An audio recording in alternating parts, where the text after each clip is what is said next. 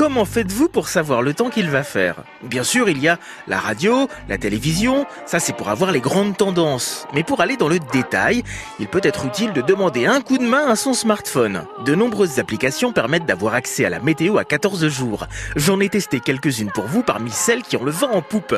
Le vent, météo. D'abord les basiques. Votre téléphone est capable tout seul, comme un grand, de vous dresser le portrait du temps de la journée, mais bien souvent les informations sont lapidaires. L'appli quoi? L'idéal, c'est de télécharger une application dédiée. La première à faire de vous un météorologue, c'est Météo Ciel.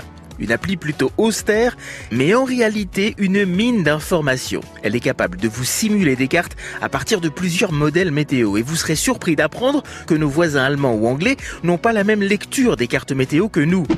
Les Allemands. Ben oui, les Allemands. Ça peut être pratique de croiser des informations pour obtenir quelque chose de plus précis. L'application, gratuite, propose une météo à 11 jours. Météo et radar vient, elle, d'outre-Rhin.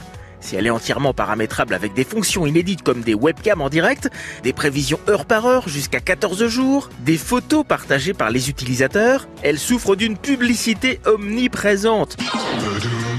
Il faudra mettre la main au porte-monnaie pour les voir disparaître. La troisième, c'est ma préférée, c'est elle aussi une application payante, quelques euros.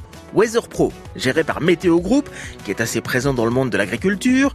Celle-ci se démarque par sa précision assez redoutable. Elle est capable d'afficher des cartes des vents, des précipitations, les impacts de foudre. On va être en plein dedans. Un déchaînement sans précédent de mémoire d'homme. C'est la tempête la plus violente de tous les temps. Mais là encore, il faut passer à la caisse. Toutes ces applications se basent sur les mêmes données de départ, des images satellites, des relevés satellites.